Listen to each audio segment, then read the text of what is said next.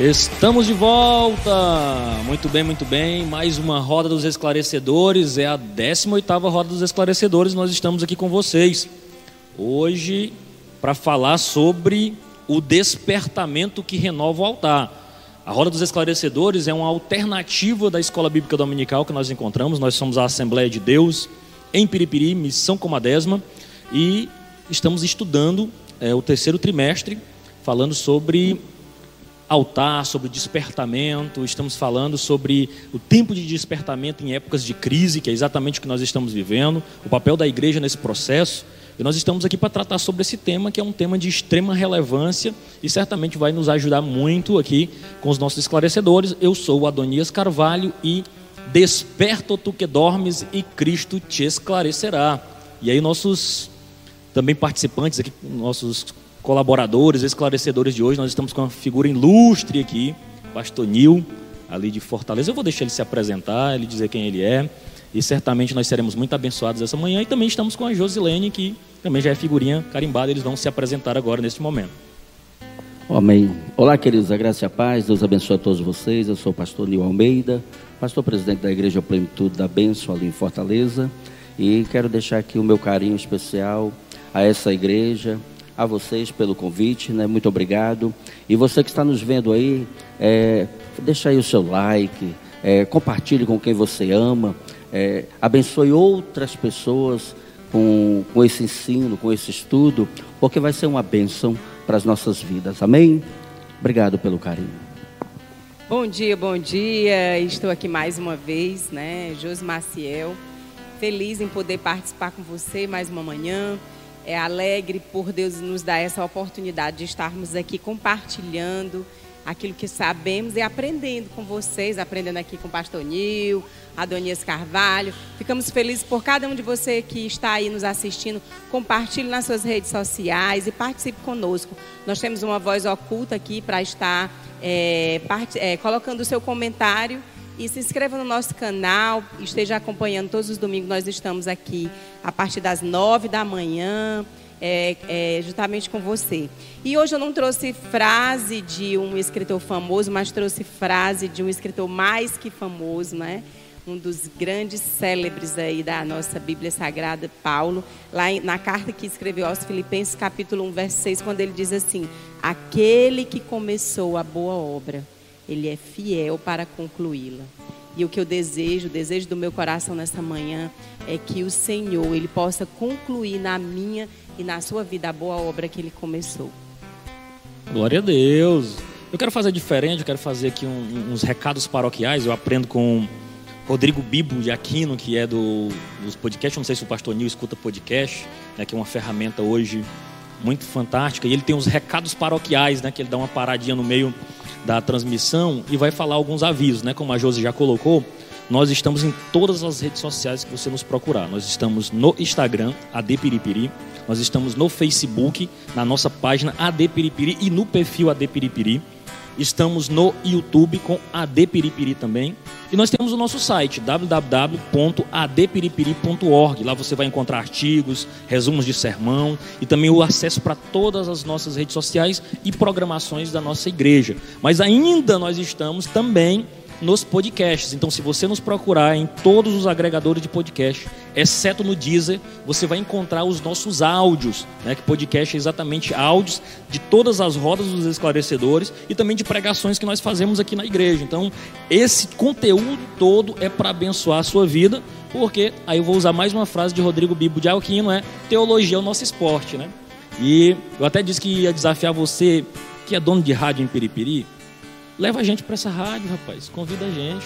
Eu estava falando para os meninos aqui, José, que a gente precisa de empresários mais audaciosos. A roda de esclarecedores já é um marco em Piripiri. Se eu fosse dono de uma rádio, eu vi, cara, esse programa tem potencial, vou levar para minha rádio. Então você que é radialista e dono de rádio, convida a gente, a gente vai no domingo de manhã aí fazer, quem sabe, uma hora, uma hora e pouquinho e Com conquistar sua audiência. Um programa, né? né? Já tem um programa também, Sim, pode sim. nos convidar para estar fazendo a participação.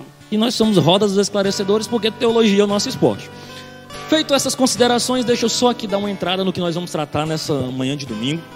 Né, Eu não sei como é que tá as redes sociais aí, o, o, o Luquinhas, que é a nossa voz das redes aí, a voz oculta, ele vai estar representando você, como a irmã Josi já colocou, mas hoje eu quero sintonizar você. Nós estamos estudando a lição bíblica da CPAD, né, nós adotamos esse material, e uma revista comentada pelo pastor, né, pastor e missionário Eurico Bester.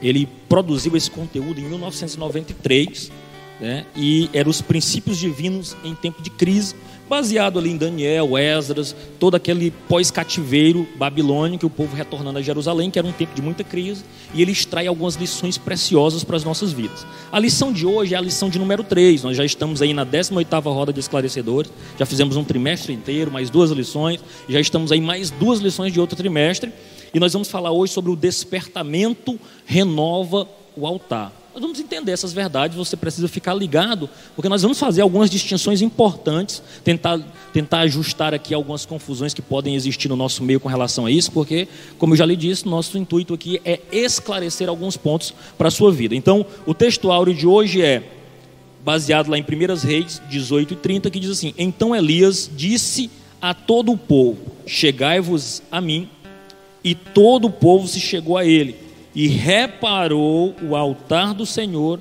que estava quebrado. O autor traz uma verdade prática, ele diz: Satanás, Satanás jamais derrotará o crente cujo altar é constantemente renovado pelo Espírito. Olha que verdade maravilhosa, né? E aí, assim, a gente já vai partir aqui para os nossos primeiros esclarecimentos.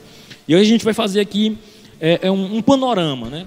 A gente sabe que às vezes a gente tem algumas confusões no, no, no meio cristão com algumas terminologias. E aí eu faço a primeira perguntinha dizendo o seguinte, né? não é nenhuma pergunta, é abrindo para os nossos esclarecedores fazerem as suas considerações. Eu digo assim, nós vamos tratar sobre a renovação do altar, do altar. Para tal, nós precisamos fazer é, uma definição histórica, teológica e prática sobre o conceito de altar. O que é esse altar? É o púlpito, não é o púlpito? É onde a gente fazia, as, no Antigo Testamento se queimava. Eu tenho certeza que nós vamos aprender bastante com os nossos esclarecedores nesta manhã. E eles já têm a oportunidade, o microfone aberto para eles falarem e edificarem a minha e a sua vida e a de todos nós aqui. Tá? Amém, querido. Então veja bem, altar está ligado a, a oferecer sacrifício, né? Altar está ligado a levar oferta também.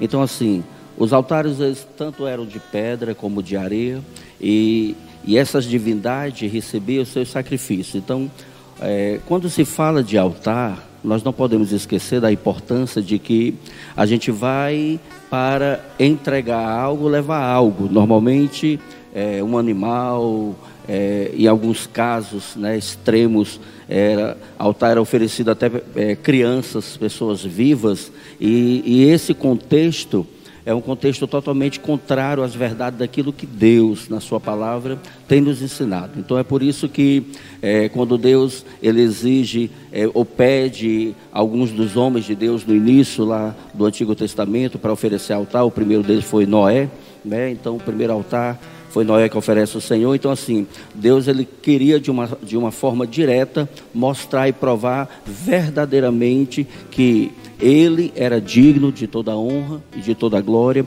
e era o único Deus absoluto e o Deus fiel e verdadeiro. É, o altar ele está é, intimamente ligado à questão da santidade. Né?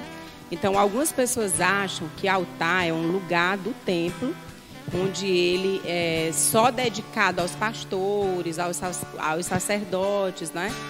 Mas na verdade, muitos se surpreendem quando nós trazemos, nós voltamos, né? Na, no, no, histórico, nas escrituras, e nós começamos a ver que o altar, desde o princípio, ele foi um lugar reservado para adoração, para ali estar sendo levado as oferendas, mas sempre o altar está direcionado à questão da santificação, da santidade.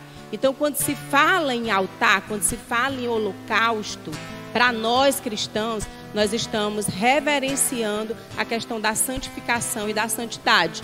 Então, toda vida que nós estamos é, é, entregando uma, uma, um holocausto ao Senhor, quando nós dizemos, Senhor, eu sou um sacrifício vivo. Quando nós entregamos a nossa vida para o Senhor, esse termo é muito usado nos louvores atuais, quando as pessoas dizem, Senhor, eu sou um, um, sacrifício vivo, eu me entrego como um sacrifício vivo a Ti.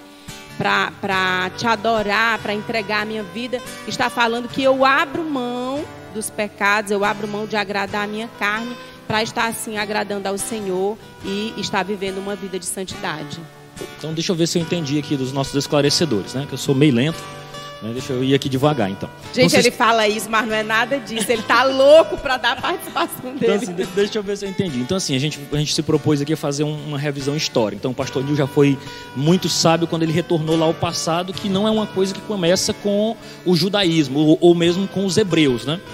É uma coisa que começa com os hebreus. Era algo começa que era praticado no... por divindades né, anteriores. Ou seja, o hábito de sacrificar a Deus, né, no caso aí dentro do paganismo, já era uma realidade. Né? Inclusive a Bíblia até fala, né, não entregue vossos filhos a Moloque, né, porque era um hábito dos cananeus, né? o pastor Nil fez referência a isso, entregar seus filhos a essas divindades, né, sacrificarem a essas divindades. Então, era algo que era antes né, do, do, dos hebreus ali, dessa prática dos hebreus. O pastor Nil fez um, um, levantamento histórico aí, dizendo os primeiros que começaram a celebrar um altar. Eu, eu, uma certa vez, eu até acho que eu preguei sobre isso, que Jacó era um camarada que gostava muito de fazer altares né, para Deus, assim, no sentido de ser aquele momento de memorial. Né? Ele colocava pedras, sacrificava alguma coisa em oferta agradável ao Senhor. E assim, hoje nós não temos mais isso, né? Eu acho que talvez até a próxima pergunta responda melhor sobre isso. Hoje a gente não trabalha mais com isso. Algo que ficou restrito ao Antigo Testamento, né? Depois da Nova Aliança, aí você vai dizer, não, mas no Novo Testamento ainda tem sacrifício. É porque, como o Hebreus diz, o Novo Testamento começa com a aliança de Cristo, não necessariamente em Mateus. Enquanto eles estão narrando ali, ainda eles estavam narrando algumas partes do Evangelho, eles ainda estavam presos à antiga aliança. Com a morte de Cristo, né, o autor aos Hebreus até diz assim: que um testamento só passa a vigorar com a morte daquele que fez o, o testamento. Então, Jesus faz uma nova aliança, então morre, essa aliança passa a vigorar, e agora os conceitos da nova aliança estão presentes, e aí é deixado de lado todo o altar do Antigo Testamento, aquele sistema de sacrifício dos hebreus, e passamos agora a ter o sacrifício perfeito de Cristo Jesus, que a gente entra daqui a pouquinho. E aí, assim, eu quero talvez saber um pouquinho mais de vocês com essa relação prática. Hoje nós estamos aqui numa plataforma. E não é raro alguém chamar essa plataforma de altar, mas tem o mesmo significado, ou quem sabe isso aqui é apenas um púlpito e a gente talvez esteja reverenciando o lugar errado. Que quem sabe o altar que nós deveremos mesmo ser um, um local de entrega para Deus, seja a nossa própria vida. Vocês concordam com isso? É mais ou menos isso? Ou aqui mesmo é o altar? O que vocês pensam a respeito? Bem, veja bem, quando se fala de Jacó em Gênesis 35, é interessante nós lembrarmos que Deus pede para Jacó fazer um altar. No verso 3, ele faz o altar e entre o 7 e o 9, é, a, a bênção de Deus se manifesta sobre a vida dele. Então, assim, uma importância muito grande na questão do altar. Voltando para a pergunta, é, aqui não deixa de ser um altar. A diferença é que nós aqui não oferecemos mais é, bodes, é, é, pombos, né, rolas, né, como diz a Bíblia, é, o cordeiro, enfim.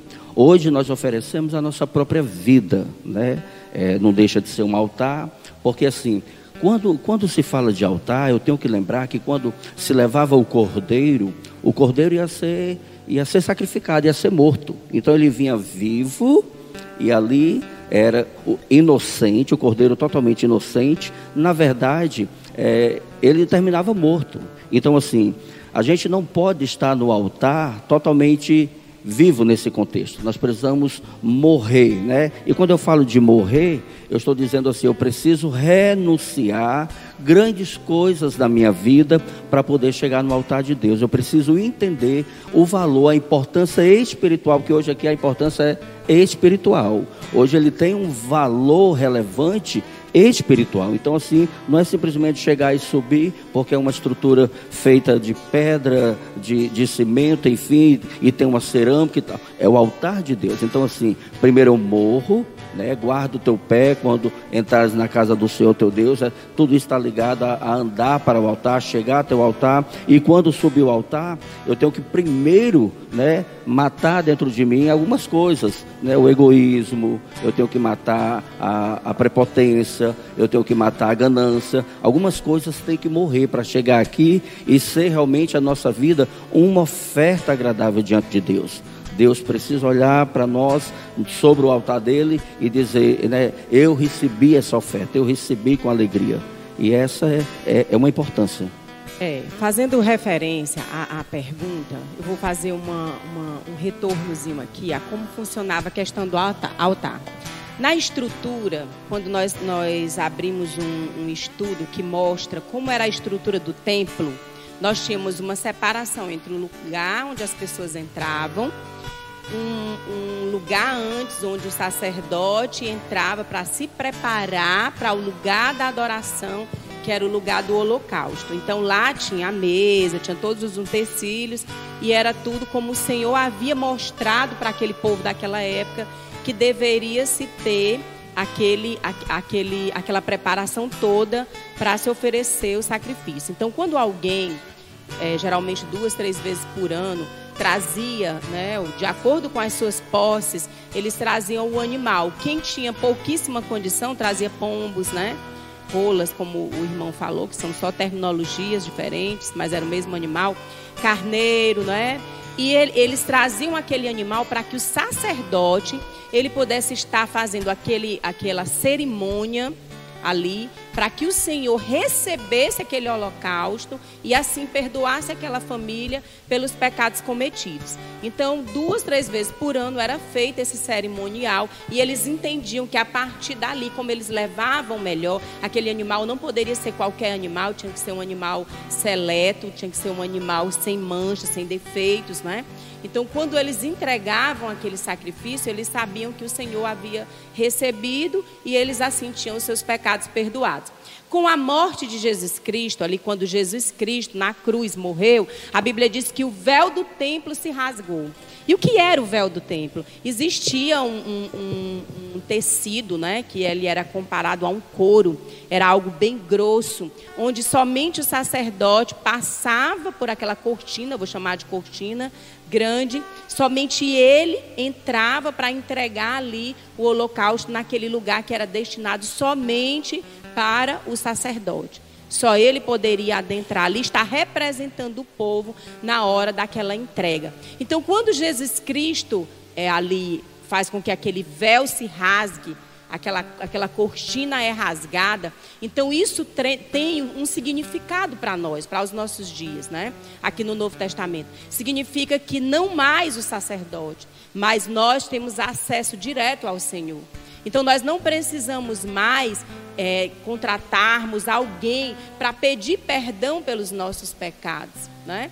É, na Igreja Católica as pessoas ainda se dirigem ao Padre para estar levando a ele os seus pecados, para que ele perdoe, né, representando ali a Cristo. Mas nós, nós não acreditamos nessa forma. Nós acreditamos que toda vida que nós dobramos os nossos joelhos, ou nós nos direcionamos, quem não pode dobrar os seus joelhos, se direciona ao Senhor, pedindo perdão pelos seus pecados, elevando ao Senhor o seu coração, as suas petições, o seu arrependimento sincero, o Senhor, Ele os perdoa e não precisa mais essa entrega, porque nós somos hoje, nós somos o próprio é, sacrifício. Jesus Cristo, ele já lá na cruz, eu quero que você nunca esqueça disso. Uma grande verdade, uma verdade que me emociona, é a verdade de que Jesus Cristo, ele já pagou um alto preço.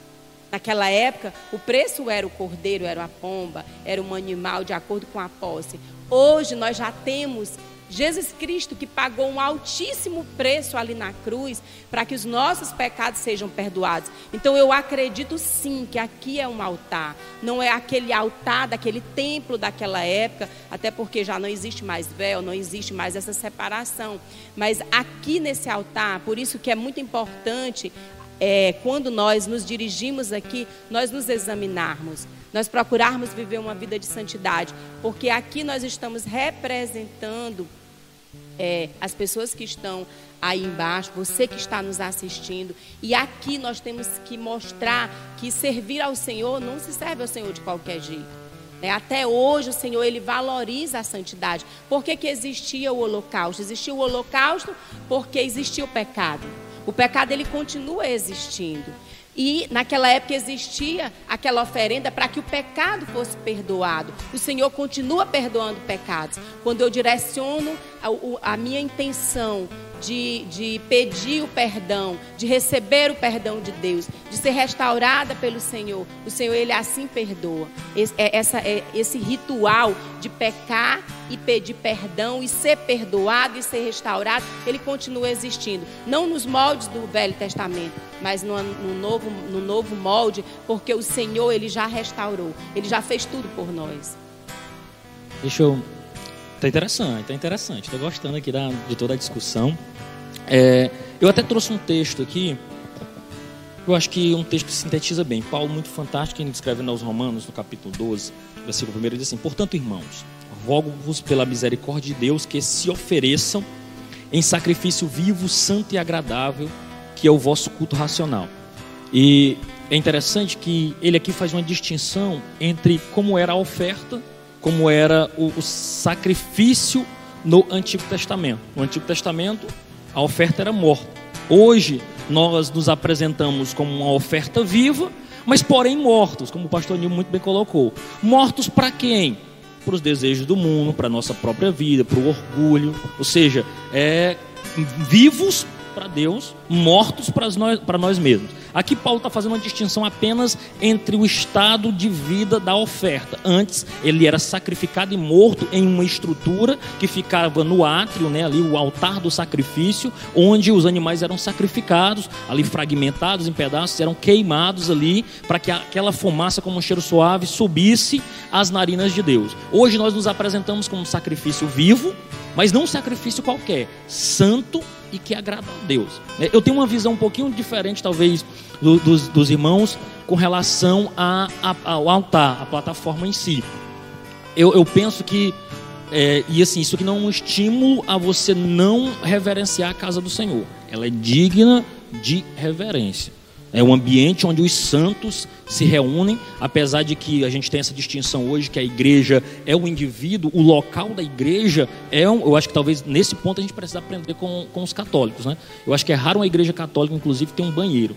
Mas igreja de, de, crente é um negócio terrível, porque o crente parece que diz: não, eu vou passar de manhã para meio até a tarde sem beber água e sem ir no banheiro, que é na hora que eu chegar na igreja eu usar da igreja, que lá é bom demais. Então a água da igreja e o banheiro da igreja talvez sejam das coisas mais legais que você possa ter, porque todo mundo gosta de ficar passeando. Então, é isso que a gente precisa entender. Porque, como diz o Dr. Martin Lloyd Jones, o culto não é um evento social, é uma audiência com o próprio Deus. Eu tenho absoluta certeza que nós temos a, a Julinha, nossa telespectadora aqui, que está caminhando na área do direito, ela sabe muito bem que ao se encontrar com uma autoridade, um desembargador, um juiz, você vai todo, você não vai de qualquer jeito, porque é uma autoridade. Do mesmo modo, ao se encontrar com Deus. Então, aqui é um ambiente espiritual onde Deus está presente. Nós estamos estamos aqui num, na, numa plataforma, talvez distingua um pouquinho do que era feito no, Antigo Testamento, né? que era a ideia do sacrifício. Hoje, quando a gente coloca, quem sabe, essa terminologia altar, que é o que eu quero crer que os irmãos estejam colocando, não é um local de sacrifício do Antigo Testamento, mas é um local de reverência, porque aqui você sobe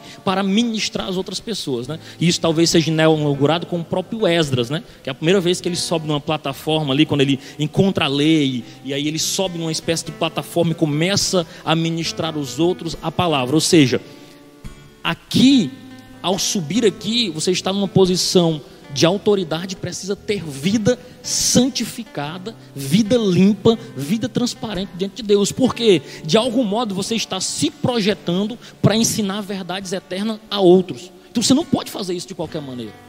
Nós temos que, que, acabar com essa história de que não, é, eu faço o que eu digo, mas não faço o que eu faço. Isso não pode existir na vida do cristão. Ele tem que ser transparente, ele tem que ser digno de estar se levantando para ensinar outros. É disso que o apóstolo Paulo escreve a Timóteo, dizendo assim: Timóteo, eu quero que você se exercite e você ensine a outros aquilo que de mim você aprendeu. Mas quem eram os outros?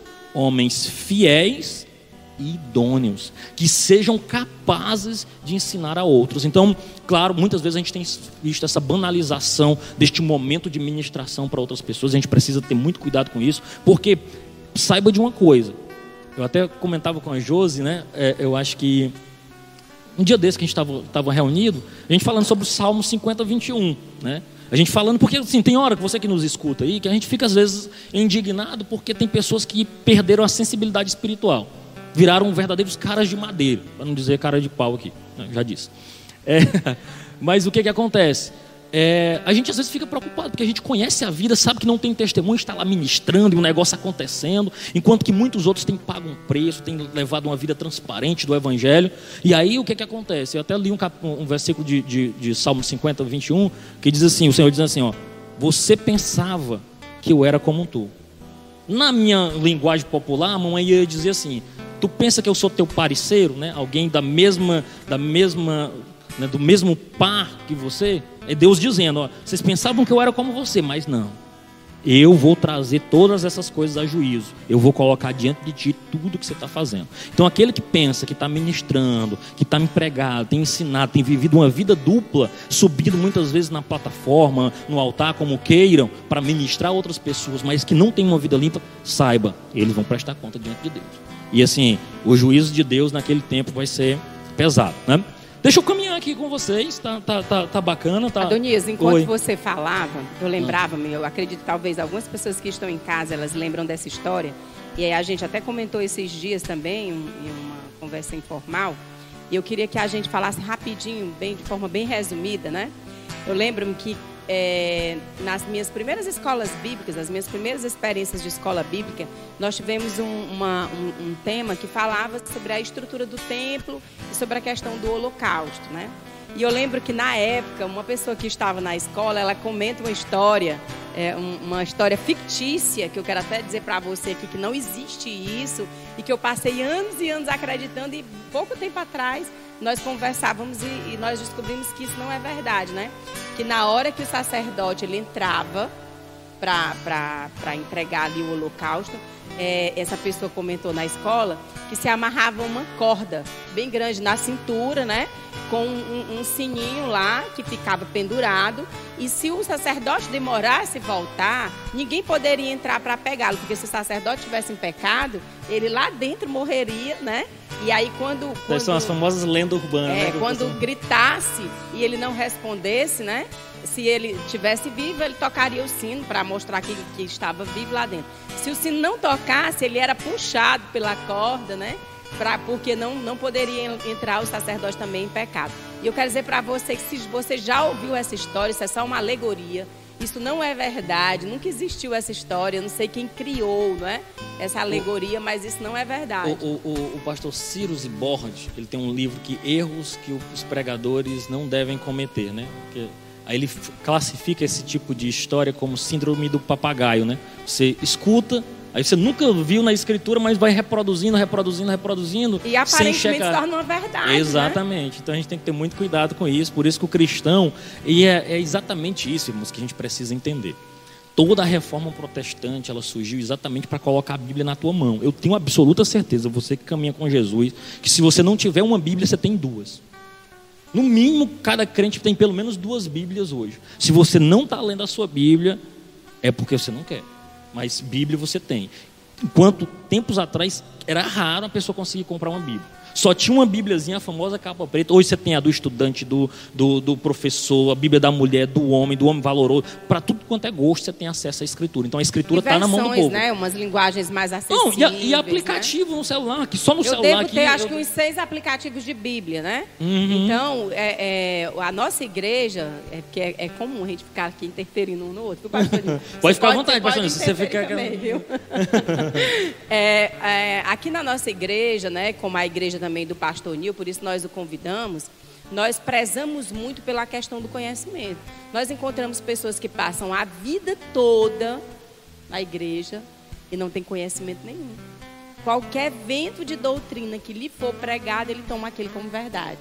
Então, o próprio Paulo diz que sem conhecimento a igreja perece. Né? Isaías, Oséias, né? Oséias, né? A igreja que não tem conhecimento, ela perece. O povo Perdão, perece eu, por falta de conhecimento. É, o povo perece por falta de conhecimento. Então, quando nós buscamos conhecimento, quando nós. Gente, cada dia mais que eu leio, eu vejo que eu não sei de nada. Mas essa é uma verdade de todos nós. Eu, eu quero... leio, eu leio tanto e, e, disse, meu Deus do céu, não sei de coisa nenhuma, misericórdia, né? Deixa eu, deixa eu ouvir aqui as vozes da rede. Cadê a minha voz oculta? Ela nem se apresentou hoje. Pois é, porque eu não tive ainda a oportunidade, né? Esse povo fala demais, não é, é Lucas? Vai lá, diz o que, é que, o que, é que tá movimentando as nossas redes aí, Lucas. Rapaz, nossas redes aqui tá tá uma ótima movimentação tanto no YouTube como no Facebook. Aqui o irmão Zé Carvalho se declarando, né, dizendo que o altar é a vida dele. E quero dizer para os irmãos continuar com a gente, compartilhando, tirando suas dúvidas também. Aqui a gente está aqui para esclarecer, né? Exatamente. Tá Pode ficar à vontade, então... Pastor Nil. Sei que você está querendo falar. É, veja bem, é, é, uma verdade, né? Hoje a nossa vida é um altar. É, mas assim, é interessante que que nós possamos fazer é, uma certa distinção.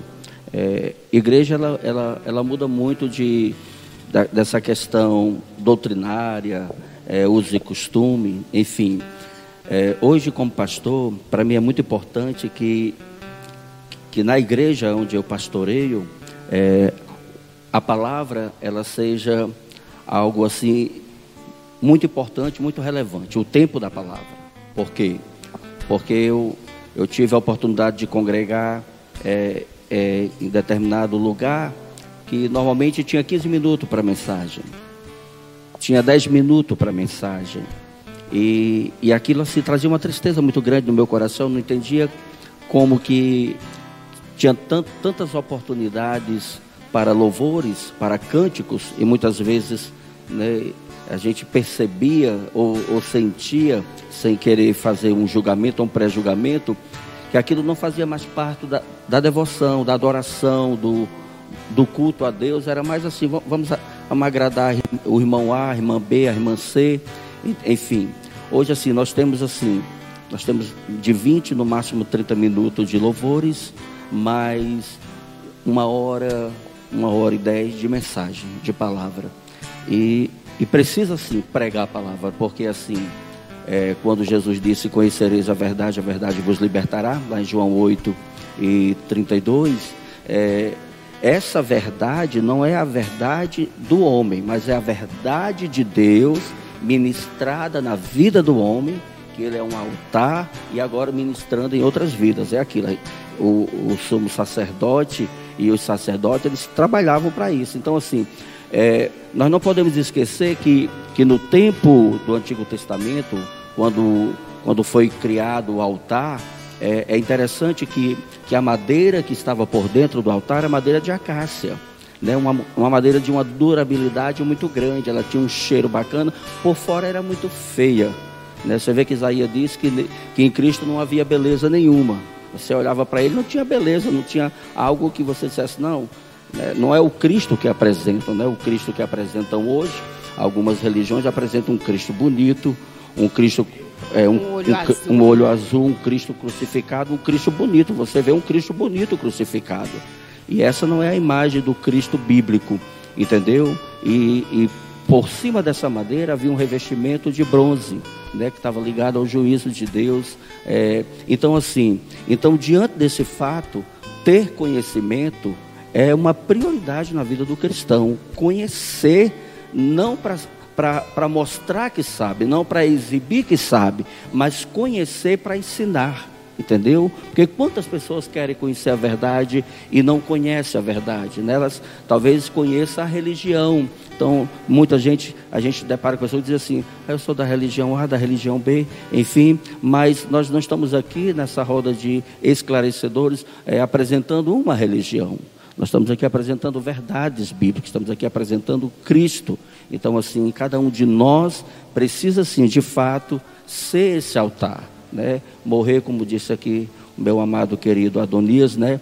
Morrer, né, para o egoísmo, morrer para tantas coisas. Nós precisamos primeiro matar dentro de nós, entendeu? Para nos chegarmos até Deus. Muito bem. Então nós vamos para a nossa próxima pergunta. Nós estamos aqui hoje, rapaz, o pastor Andy é um lorde, né?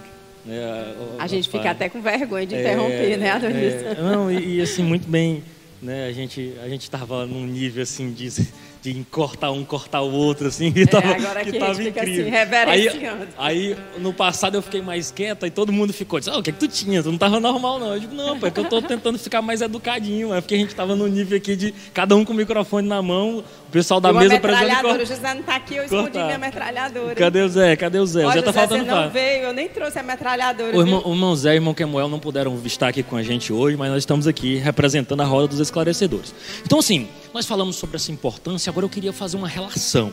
É possível relacionar o altar do sacrifício no Antigo Testamento com a obra vicária de Cristo?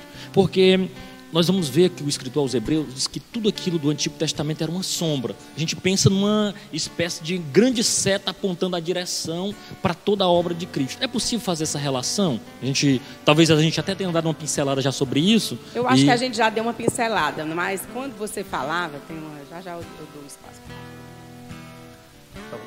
Eu vou logo fazer a minha participação aqui. Eu me emociono muito quando eu leio a história de Abraão. Quando ele convida Isaac, ele disse que eles iriam sacrificar ali um cordeiro, né? Isaac, ele foi ali como um, um bom filho, aquele que confiava no pai, sabia que o pai sempre estava certo sempre sabia, sempre sabia o que era melhor, né?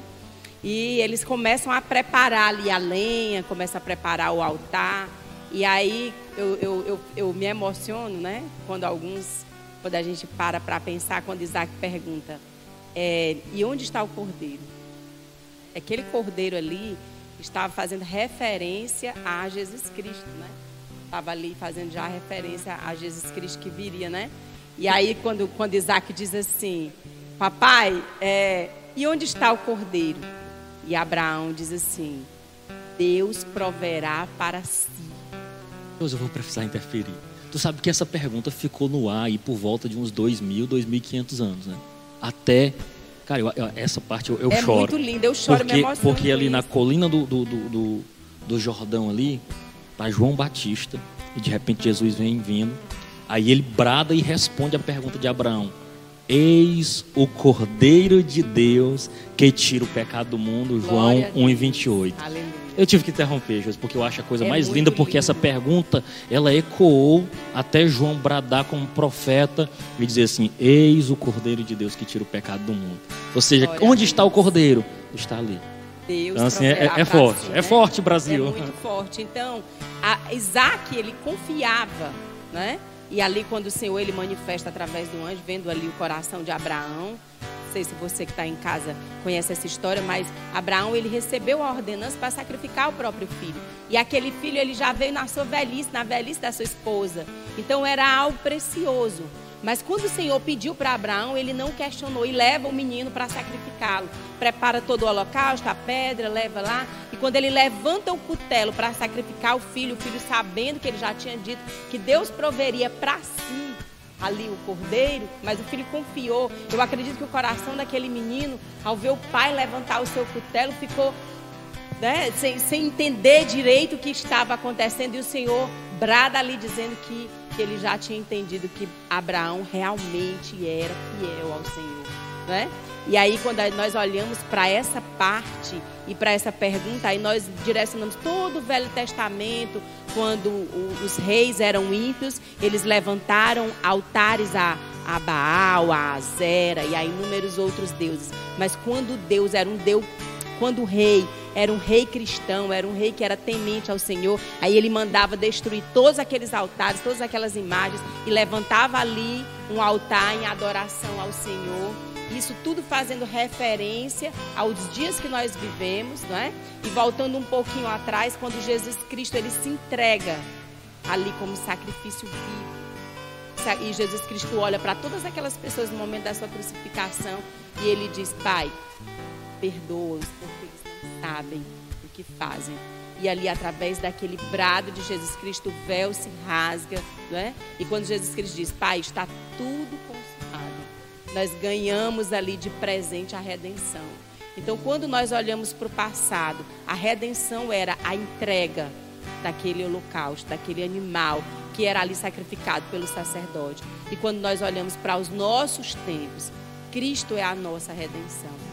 Cristo se entregou para que nós tenhamos. Então nós não precisamos mais de cordeiro. No cordeiro ele já se entregou. Ali a Bíblia, Isaías diz que como um cordeiro mudo ele se entregou, não é? Jesus Cristo ele foi calado. Isso me emociona muito. Quando eu assisto é, é aquele filme do Mel Gibson, Paixão de Cristo, eu não consigo assistir sem chorar. E até quando eu falo, eu me emociono. Porque imagine Jesus Cristo foi calado ali. Ele se entregou calado, cumprindo toda a profecia que dizia que ele, como um cordeiro mudo, por mim e por você que está nos assistindo nessa manhã. Então, que nós possamos valorizar esse sacrifício, né? Que nós possamos não nos preocupar somente com as coisas dessa vida. Nós precisamos sim nos preocupar com as coisas dessa vida, porque nós ainda estamos aqui. Nós podemos negar esse, esse princípio, mas quando nós olhamos para Jesus Cristo, que é a nossa redenção, que já fez tudo por nós, nós devemos nos alegrar e valorizar esse sacrifício. Uau, que declaração forte, né? Poderosa, poderosa. Que benção. Pastor Nil tem gosta de um Lorde, né? Se fosse, fosse o Zé, eu tava, tinha que estar tá cortando. Se fosse o José, ele já tinha dado três metralhadas em mim. Já tinha mandado o Lucas cortar meu microfone. Glória a Deus. Zé, saudade, viu, Zé? Nós queremos você aqui. É, José é uma benção, né? É, é difícil, é, aliás, é bem, é, não é difícil gostar do José. É verdade. né? Ele é pessoa muito carismática. É, eu também queria aproveitar, antes de dar meu posicionamento, mandar um abraço especial para as minhas ovelhas que estão aí conosco pelo Facebook. Um abraço a todas as ovelhas, todos os irmãos que nos acompanham pelas redes sociais. Que Deus abençoe a vida de vocês, em nome de Jesus.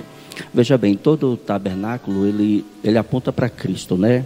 É um tipo de Cristo. E isso é, é algo assim muito lindo. Quando você vai estudar sobre o tabernáculo, é, cada, cada dimensão, é, cada medida, as cores, é, os objetos que foram feitos, tudo aponta para Cristo, tudo aponta para Cristo. Como eu já falei do altar, o altar ficava logo próximo da porta. O que é que isso quer dizer? É que todos têm acesso, né? Todos têm acesso né, ao altar, todos têm acesso a Cristo. E, e além, é, uma coisa que é interessante, que antes de, de oferecer sacrifício no altar, eles tinham que ir na pia, na pia de bronze, lavar as mãos. Então, assim, é, nada, nada sujo, nada imundo nós podemos oferecer ao Senhor. Então, eles tinham que lavar as mãos e os pés, precisavam lavar.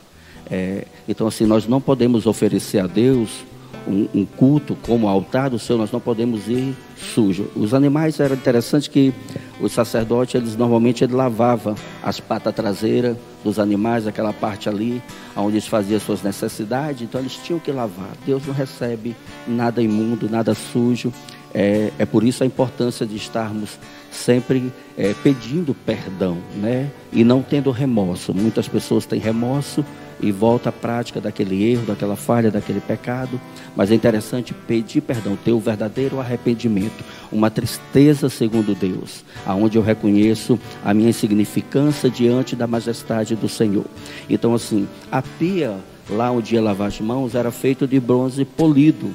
Então, assim, as mulheres deram os espelhos. Os espelhos da época era aquele bronze polido, tinha mais ou menos não é o nosso espelho hoje que é nítido, né? Então era polido. Então, quando os sacerdotes iam lavar as mãos, que eles olhavam, eles se viam, viam o rosto dele, porque refletia a imagem dele. Então, assim, antes de nós oferecermos algo para o Senhor, nós temos que olhar para dentro de nós e não olhar para o próximo. Nós não podemos estar olhando para o próximo e, e, e vendo se está certo ou errado aquilo ou na vida de alguém. Não. O Deus é diferente. Nós temos que olhar para nós, reconhecer aonde está sujo dentro de nós. Eu olho para si, depois que eu olho para mim, depois que eu lavo, depois que eu entendo o que precisa ser consertado, colocado em ordem, aí é que eu vou até o altar oferecer. Então, assim, no átrio havia ali o altar, né? no átrio havia ali a, a pia de bronze, e no lugar santo, né? Era antes do lugar santíssimo, tinha ali o candelabro, né, que representava também Jesus, a luz do mundo.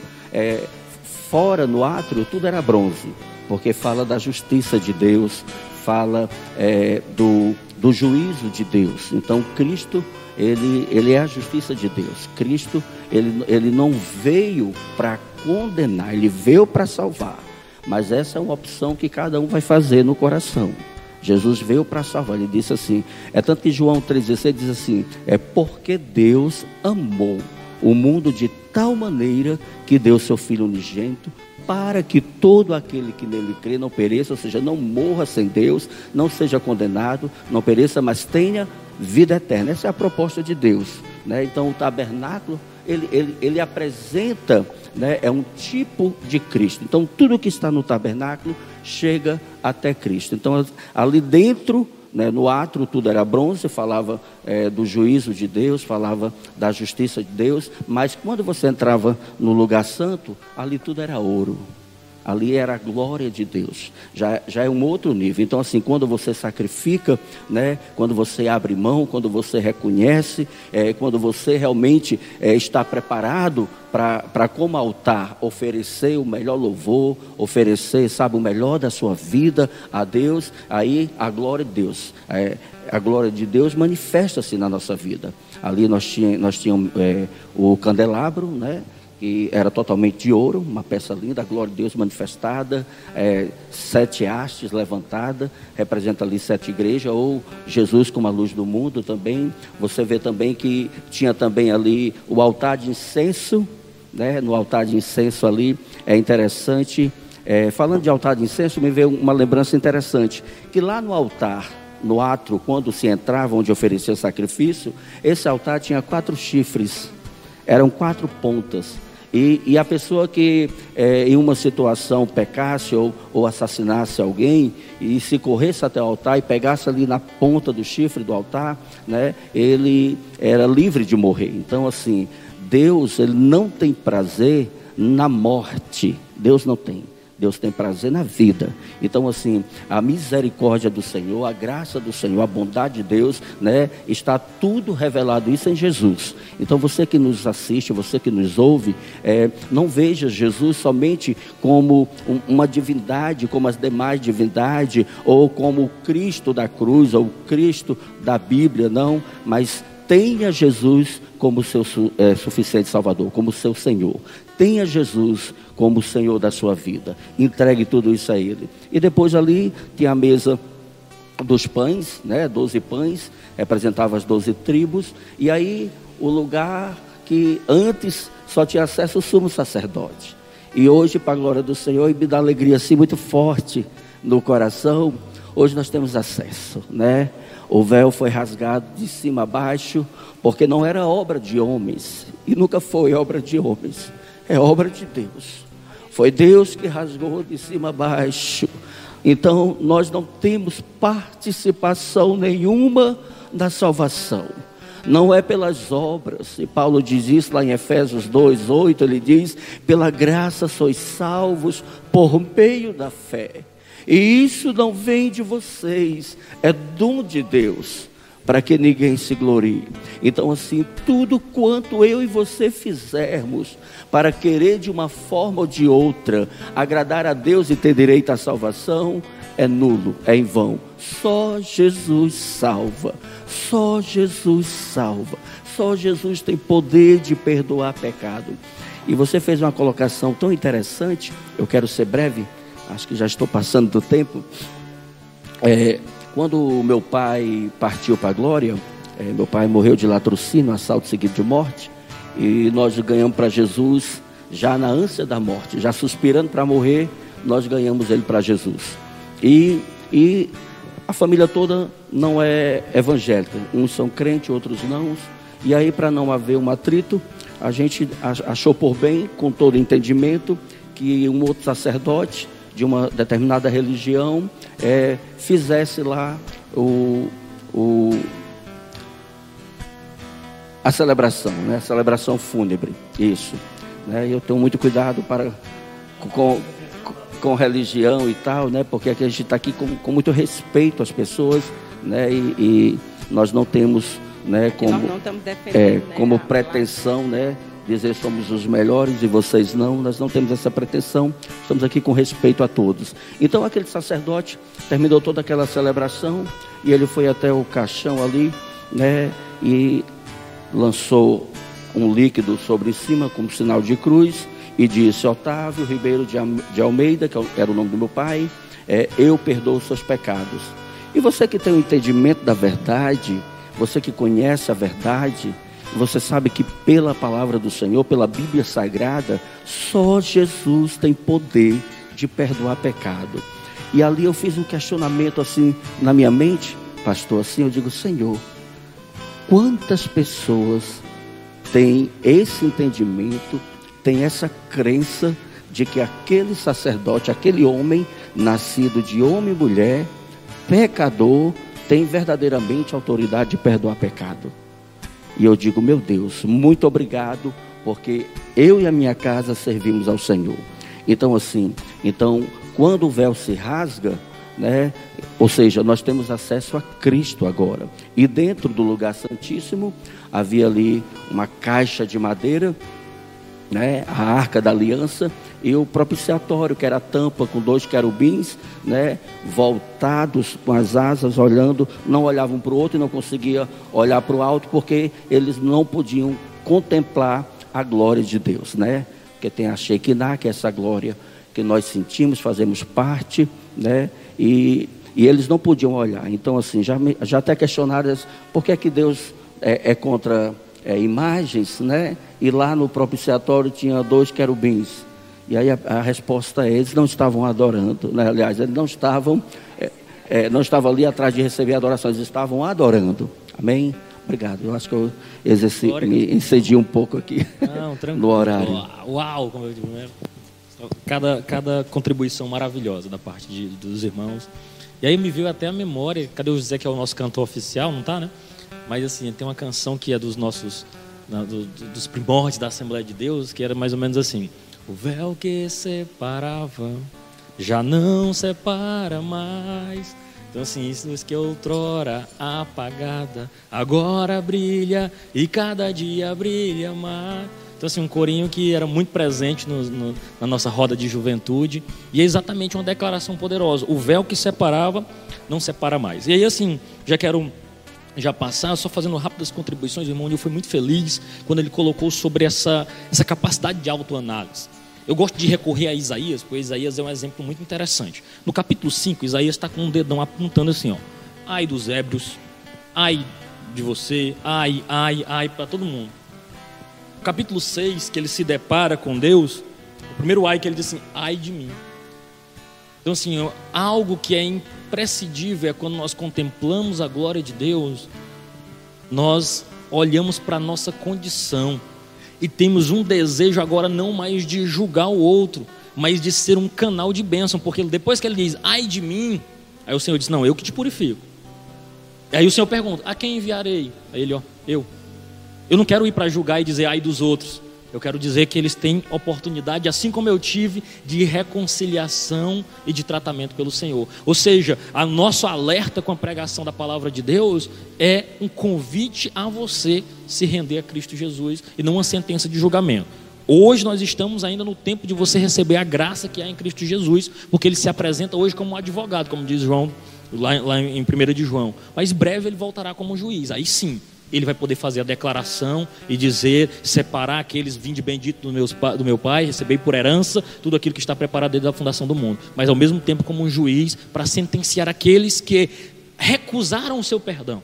Eu acho que o, pastor Rodrigo Silva, inclusive é, de outra denominação, mas assim, muito interessante a colocação que ele faz, eu até dei já essa analogia aqui, quando ele diz: Olha, ninguém é condenado pelo crime ou pelo pecado que cometeu, mas pelo perdão que recusou. Porque em qualquer pecado que nós venhamos a cometer, né, com exceção aquele de, de blasfêmia contra o Espírito Santo, é passivo de ser perdoado. Então ninguém vai ao inferno porque cometeu um determinado pecado, mas porque não recorreu a Cristo e pediu perdão por esse pecado. O perdão está disponível a todos os homens. Quando eu recuso esse perdão, quando eu não aceito ser perdoado, ou não recorro àquele que tem e é a fonte de perdão, aí sim eu sou sentenciado. Sentenciado não pelo pecado que cometi, mas pelo perdão que recusei. Isso é, é profundo. E indo aqui agora para um, um, ponto importante, nós estamos falando sobre despertamento espiritual, e aí eu quero falar com vocês qual é o papel do Espírito Santo em tudo isso. Nós sabemos que o Espírito Santo, ele veio como nosso consolador. E é interessante as palavras de Jesus quando ele diz assim: E quando vier aquele que vos fará lembrar.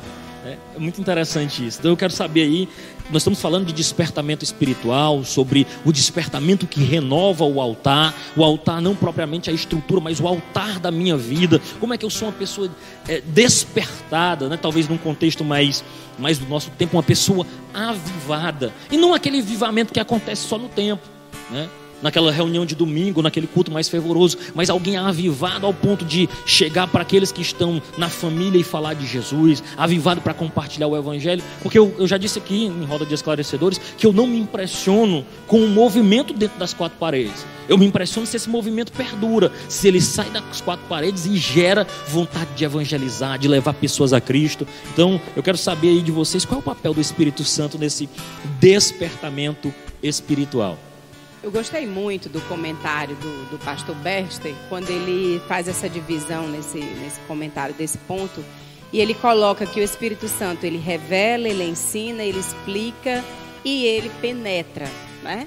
E aí, descrevendo cada um dos pontos, quando ele diz que o Espírito Santo revela, eu, ah, eu esses dias eu chorei muito lendo a Bíblia e meditando naquela passagem dos discípulos ali no caminho de Emaús. Eu, eu tenho um hino que depois eu quero que os meninos coloquem, né? Que é um hino da, do grupo Voz da Verdade, que é Ele Dormiu Lá em Casa. Eu gosto muito desse hino, né? Quando Jesus Cristo ele esteve o tempo todo ali com os discípulos, né? E ele falou sobre tudo que iria acontecer, manifestou milagres, Jesus Cristo ele estava ali testemunhando do poder de Deus e ele diz para os discípulos, ali quando se aproxima ali na última ceia, ele retrata tudo que iria acontecer ali nos dias seguintes, mas quando aqueles dois discípulos, né, quando procuram ali o corpo de Jesus e eles não encontram o corpo de Jesus, aqueles dois discípulos caminham ali juntos no, no caminho de Emaús. E eu acredito que eles estavam tão absorvidos de tamanha tristeza e falta de esperança que eles não conseguiam nem ver quem passava por eles. E aí quando Jesus se aproxima e Jesus pergunta: "E o que que vocês estão comentando?" E eles começam: "Por acaso tu és um peregrino e não sabe o que acontece aqui em Jerusalém?"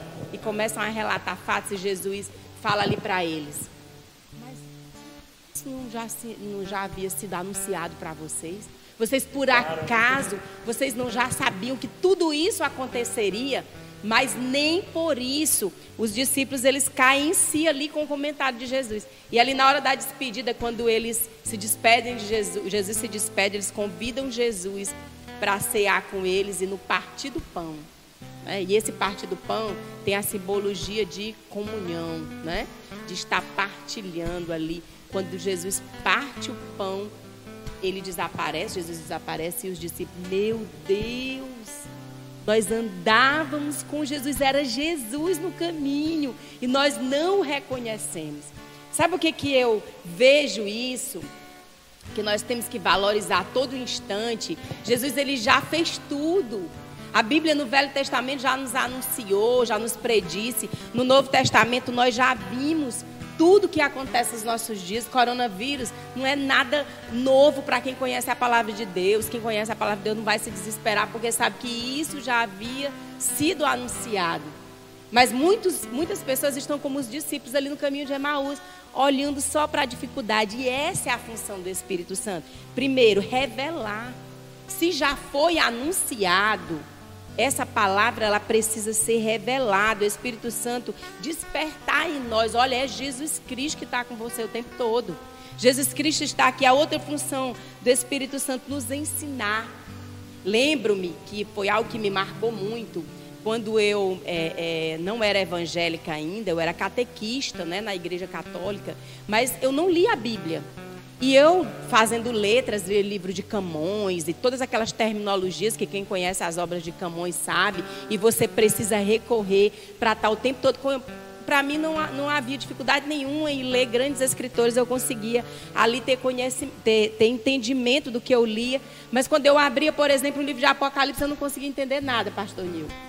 E eu lembro-me que quando a irmã Rosa Viana, gosto sempre de falar, porque eu amo essa mulher, foi ela que conseguiu alcançar o meu coração. Eu tinha um preconceito muito grande, talvez você que está nos assistindo, que é católico também em casa, talvez tenha a mesma dificuldade. Algumas pessoas evangélicas se aproximavam de mim, elas só falavam muito de inferno e me condenavam, eu tinha uma rejeição muito grande com pessoas evangélicas, né? E a irmã Rosa Viana, ela olha para mim sem julgamento nenhum e ela me convida para ler a Bíblia. E aí foi quando eu depois de um, um, um, período de conversa, ela conquistou minha confiança, eu partilhei que eu não conseguia entender.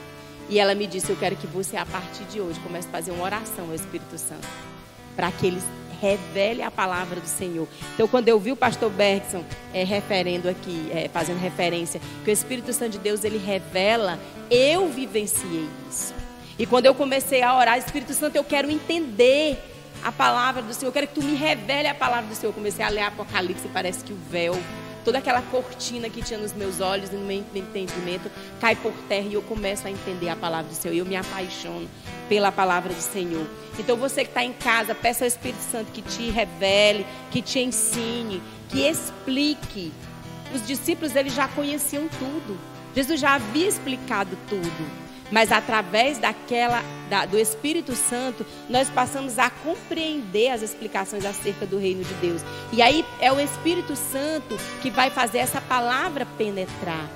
É o Espírito Santo que vai fazer com que esse desejo fique em mim. Então, muitas vezes nós estamos pregando a palavra, nós estamos ensinando, mas é o Espírito Santo que vai trazer o convencimento.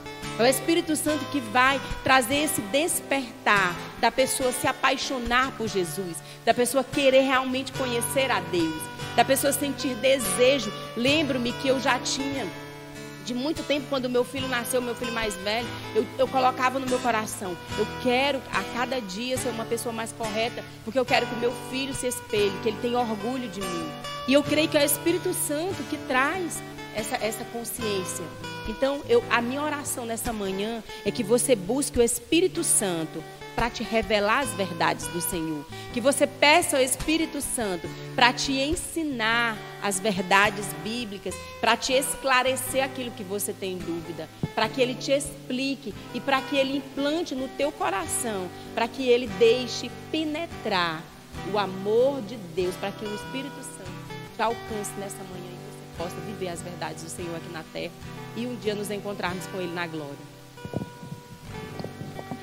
Glória a Deus. É, em João 16, a partir do versículo 8, é, a palavra do Senhor nosso Deus diz assim: E quando Ele vier, convencerá o mundo do pecado, da justiça e do juízo.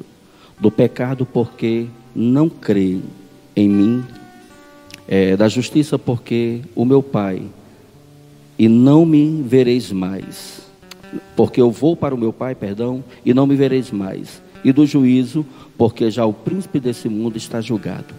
Então, assim, o Espírito de Deus, ele nos convence do pecado, da justiça e do juízo.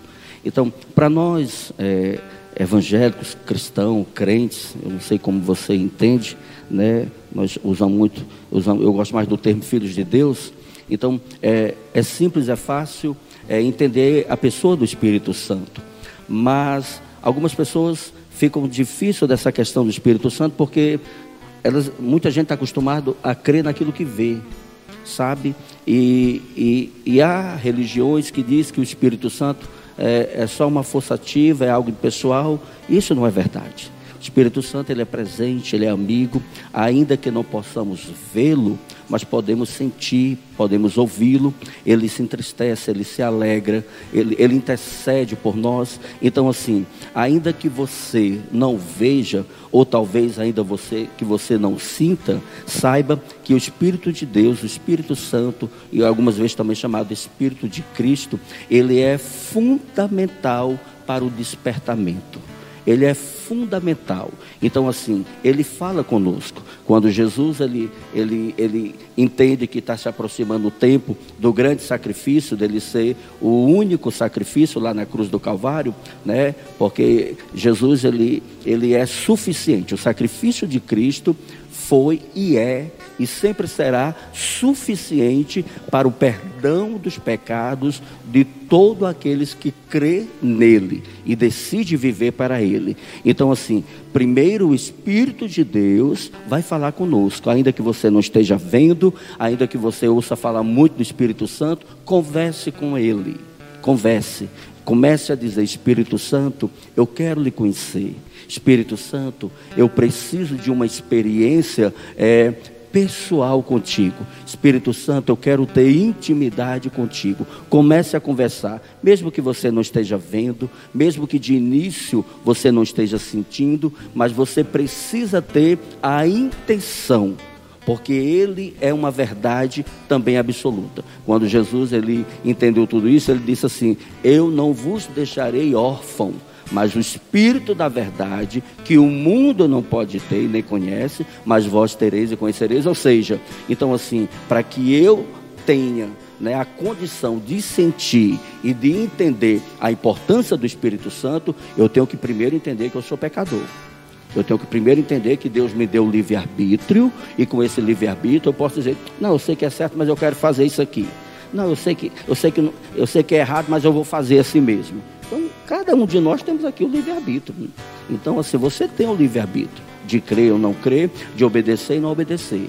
Mas, assim, um conselho que nós te damos nesta manhã é que você pare, que você tire um tempo hoje. Você tire um tempo hoje de você estar num lugar sós, sabe? É um lugar secreto com Deus e diga: Espírito Santo, eu estou aqui. A minha vida tem estado assim. E você narra a sua vida. E aí você diz para ele: E eu confio, e eu creio, e eu preciso de ti. Me ajude. E aí você vai ver coisas gloriosas de Deus acontecendo na sua vida. Então, o Espírito de Deus respondendo, ele é fundamental, necessário sabe, nesse despertamento. Sem ele, o nosso entendimento é trevas. Você vê que o Salmo 119, verso 105, o salmista diz: Lâmpada para os meus pés é a tua palavra. Ou seja, agora eu sei aonde eu estou pisando, agora eu sei a condição, a geografia que eu estou. E, e não só isso, ele diz: e luz para o meu caminho. Agora, esse caminho está sendo clareado. Eu não ando, sabe, com medo. Agora eu tenho segurança. O Espírito Santo gera isso. Segurança, confiança, mas acima de tudo, dependência de Deus. O Espírito Santo vai trabalhar em nós para dependermos de Deus. E não do que eu sei, do que eu posso, da minha condição. Tudo isso é sucumbido. Ele, o Espírito do Senhor, ele te leva realmente, sabe, a buscar o Senhor e a reconhecer que o altar precisa ser consertado, como fez Elias lá do início, né? Consertando o altar para depois clamar por Deus. E lembrando de, de algo muito importante, pastor, já vou passar aqui para o senhor, é que no altar, você vê que quando, quando o altar foi feito, o fogo veio de Deus. O fogo veio de Deus para o altar. Então, é Deus quem consome, é Deus, é a glória de Deus, é a justiça de Deus, é o juízo de Deus, é do Senhor. Então, assim, os sacerdotes não acendiam, o fogo permanecia aceso. Então, então quando, quando o, o, o, sumo sacerdote, quando Arão se veste, que está tudo pronto, que o povo vai, que, que está pronto para. Mas é Deus quem acende. Então, assim, Deus quer acender sabe, na sua vida, essa chama gloriosa da presença dele, né, desse fogo, né? Porque quando se fala de fogo, aí se você fosse aprofundar, tem, tem, aquele, que, tem aquele que é o juízo, né? E tem aquele que purifica. Eu estou falando desse, nesse contexto agora, de purificar. O fogo de Deus tem que estar aceso na nossa vida, purificando a nossa vida, o nosso coração. Obrigado. É, é, é fundamental. Eu acho que assim, vocês conseguiram sintetizar muito bem o papel do Espírito Santo nesse despertamento espiritual, porque a nossa inclinação, eu acho que Paulo consegue ser bem enfático nisso quando ele vai falar exatamente lá em Gálatas, né? Gálatas 5 é muito revelador. Nós temos uma série aí, fruto do Espírito, mas assim, a intenção do coração do homem é as obras da carne, é rebelião a Deus. E quando o Espírito Santo em nós, ele corrige o nosso rumo, ele corrige a nossa visão e nos aponta para coisas espirituais e coisas eternas. Então, eu acho que foi, foi enfático aí essa, esse papel do Espírito Santo no despertamento espiritual. Ou seja, despertamento espiritual não é produzido pelo homem. Acho que o pastor sintetizou de forma fantástica. Nenhum dos nossos esforços pode produzir despertamento ou avivamento espiritual. Isso nos impede de pedir? Não. O dever da igreja do povo de Deus é, Senhor, desperta o teu povo. Acho que todo pastor ora sobre isso. Senhor, desperta a tua igreja. Senhor, que esse povo comece a olhar com os olhos espirituais, dá os teus olhos a eles. Porque nós temos vivido um tempo, para nossa tristeza, que a igreja tem colocado os olhos muito no material e tem deixado de pisar no sobrenatural, porque quanto mais nós estamos visando o material, é difícil pisar no sobrenatural. Quando nós estamos com muita fome do pão da terra, é pouca fome do pão do céu. Então, o nosso desejo como igreja, e esse desejo, essa busca, é o Espírito Santo que produz em nós o desejo por coisas espirituais. Né? Então eu, eu, já falei aqui em outras rodas, eu tenho muita dificuldade com avivamento com hora e data marcada. Né? Não, quinta-feira vai ser um grande mover. Deus pode fazer, pode também não fazer. O que, que eu posso fazer? Igreja, nós vamos nos reunir aqui. E vamos pedir que Deus derrame da sua glória. Ele pode derramar porque Ele é fiel, Ele é poderoso e Ele Eu é, acredito, deseja. né? Adonias, que Deus muitas vezes Ele honra, porque Deus Ele se agrada quando nós o Quando o povo se reúne. né? Quando o povo se reúne para adorar o Senhor, a Bíblia diz que o Senhor ele, ele quer ser achado por nós, ele quer que nós o busquemos, né? É, quando então, buscar de todo o eu coração, acredito né? que muitas vezes é, é manifestado por O, isso. o- o meu voz da- das redes cochilou aí, Jesus. Pô, tem gente aqui falando com a gente. Deixa eu mandar um abraço aqui. Eu vou. ó, a Alessandra e Vando aqui, né, que sempre assiste, a Meriane, minha prima, Zé Carvalho comentou. Irmão Gilberto Cordeiro, nosso presbítero, está em São Paulo, está emprestado para São Paulo, nós estamos prestando presbítero. Volte para cá, seu lugar é aqui, viu? A irmã Ana Júlia, que está presente, tanto nas redes como presencialmente, né? Ela tem entrada VIP aí.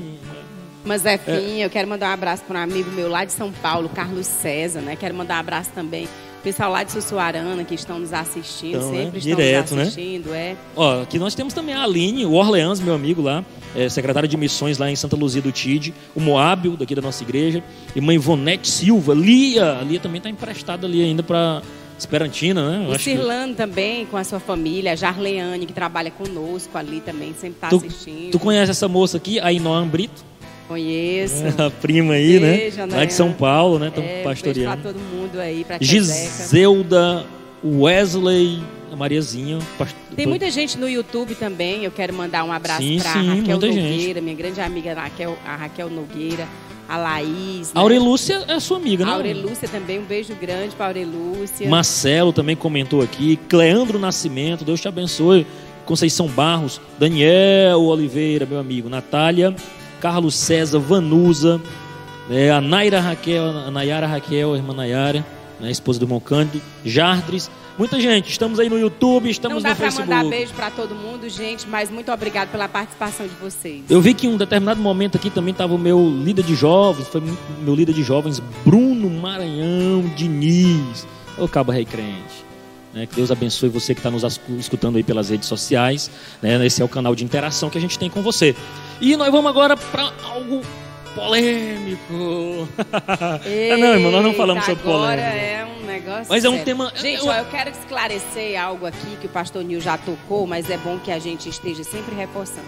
Nós eh, somos da Assembleia de Deus em Piripiri, né? Missão como a décima, nossa convenção é ligada à Convenção do Maranhão. Mas nós, o pastor Nil já pertence a IPB. a IPB, né? Igreja Plenitude da Bênção, ali em Fortaleza. Nós não estamos aqui defendendo nenhuma placa de igreja, não é isso, pastor Nil? E você que está em casa, que é católico, é um prazer ter você aqui participando conosco.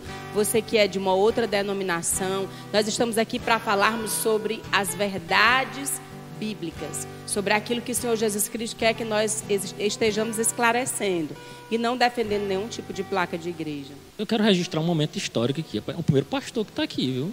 É verdade. Nossa, rapaz, que coisa Estamos maravilhosa. aqui com a? Que honra. do- Muito obrigado ser, pelo cara. carinho. A gente sempre brincava, né, quando ele comentava, nós, ó, nós queremos você aqui, ó. Então, de fato aconteceu. e Quero declarar que sou o primeiro de muitos, né? com fé em É, Deus. com certeza. Então, assim, em toda a história da igreja, houve a presença de movimentos supostamente espirituais, mas que não eram. Mas, assim, quais as marcas de um despertamento genuíno? O que, que caracteriza um despertamento genuíno? Né? O que, vocês têm para falar sobre isso? Eu acho que todos nós aqui temos uma caminhada com Cristo, já vimos muitas coisas. né? dentro da igreja. E... e... principalmente nos nossos dias, né? Tem surgido muitos paus. Pois é, nós estamos vivendo uma época, pastor Nil, que era anterior à quarentena, que eram as revelações, telerevelações. Eu não sei se o senhor acompanha isso, mas moço, enquanto nós estamos aqui com alguns irmãos assistindo, lá você tem milhares, é 10 mil pessoas assistindo ao vivo, é assim uma coisa absurda. E a gente fica assim preocupado, porque que alimento esse povo está tendo quando você não vê um conteúdo nada. É só dizer, ó, compartilha que eu revelo. Então, assim, é algo assim terrível. Eu acho que, como esclarecedores, a gente precisa fazer alguns marcos à luz da Escritura do que é um avivamento genuíno e o que é aquilo que não é. É? Aí você que está nos assistindo e vai julgar aí o que, é que você está enfrentando. Mas o que, é que a Bíblia diz a respeito disso, porque nós não é no que nós nos baseamos ou o que nós pensamos pessoalmente. É o que a Escritura diz. Né? E ela diz algo que nos orienta e nos dá um norte né, irmã Josi? A, a igreja, gente, é bom que fique muito claro, desde o passado, toda vez que o Senhor ele vai trazer um avivamento, é, nós podemos fazer referência é, a Daniel, por exemplo. Daniel, ele esteve orando antes de ser levado para a Babilônia, ele já tinha o seu devocional, o seu momento com Deus. Quando ele é levado ali para a Babilônia, né? Eu gostei muito do comentário do pastor Agnaldo Bete, quando ele disse que antes de ser levado, Daniel, ele acredita que Daniel disse para o Senhor: Senhor, olha, eu estou aqui e a coisa mais importante que eu tenho na minha vida é o Senhor, é a tua presença. E eu quero te dizer que não importa o que aconteça lá na Babilônia, eu vou continuar te colocando em primeiro lugar na minha vida. E ali, quando ele chega, que observa os manjares ali, toda a questão do ritual a outros deuses, ele chama ali os seus três amigos e eles tomam a decisão de não se contaminarem nem mesmo com a alimentação. E eu acho muito bacana isso. E Daniel convida os seus três amigos para estarem o tempo todo no seu momento com Deus. Então eu acredito que para que haja, segundo a Bíblia, é a Bíblia que diz, não é a irmã Josi, não é o pastor Nil, não é o Adonias, para que haja um avivamento verdadeiro, genuíno, tem que ter leitura da palavra, que é a nossa bússola, que é no, o nosso manual de, de fé. Tem que ter um momento de oração. Nós comentamos na, na, no domingo passado que sem oração é impossível se, se caminhar seguindo, vencendo a, a, as dificuldades dessa vida. É preciso ter um momento de afastamento, porque toda vida que eu me envolvo com o pecado, olha o que, que o Salmo primeiro diz: Bem-aventurado varão que não anda segundo o conselho do ímpio, nem se detém, nem fica, nem anda, nem está o tempo todo na roda dos escarnecedores.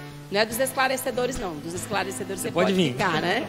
Mas é dos escarnecedores, aqueles que só falam é, é, é, palavrões, que só falam é, coisas improdutivas, coisas que entristecem o Espírito Santo. Então, tudo que foge a essa sequência, tudo que foge a uma separação de Deus, não pode trazer um avivamento. E a maior revelação, gente, a maior revelação é a palavra do Senhor, né? Então, toda vida que eu, esses dias eu conversava com um irmão, que ele gosta muito de entrar nessas lives aí, né? Dizendo ele que é só para observar o que, que acontece, né? Não sei. Eu digo para ele que eu nem, nem perdo meu tempo assistindo é, é, essas coisas, porque eu tenho tanta coisa para fazer, tenho tanto livro para ler, tenho tanta coisa para dar conta que eu não tenho tempo para estar tá gastando nesse tipo de coisa. Eu posso já ter olhado, porque eu só posso criticar aquilo que eu vejo. Eu não posso criticar aquilo que eu nunca vi e estar tá falando aquilo que eu não tenho propriedade. Mas eu nem gasto meu tempo nisso. Então eu fico observando que as pessoas, elas querem nesse tipo de avivamento, que tem o, o avivamento do aplauso, né? Hoje tem muito comediante gospel, né? Pessoas que vão fazer as pessoas rirem, contar piada, nada contra. Se tem um pastor que é engraçado, eu até gosto, né? Também é, é, é de humor, desde que não, não, não, não fira a palavra do Senhor, nada contra. Mas não é, não é isso que vai trazer um verdadeiro avivamento, né?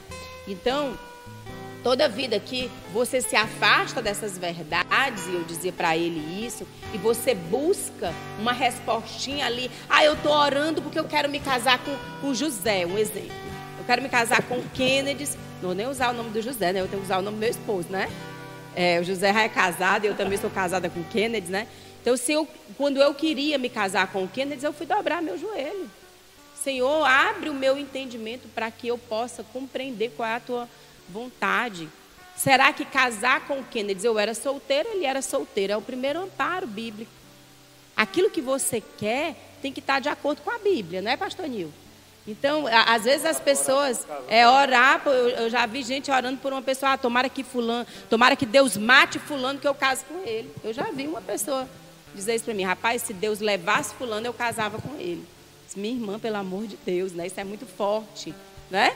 Então, é, eu vejo muitas pessoas recorrendo a isso, mas um verdadeiro avivamento, eu trazendo novamente aqui o pastor Raymond Sim, é, o, o pastor Simon ele orou pelo avivamento ali na rua Azusa.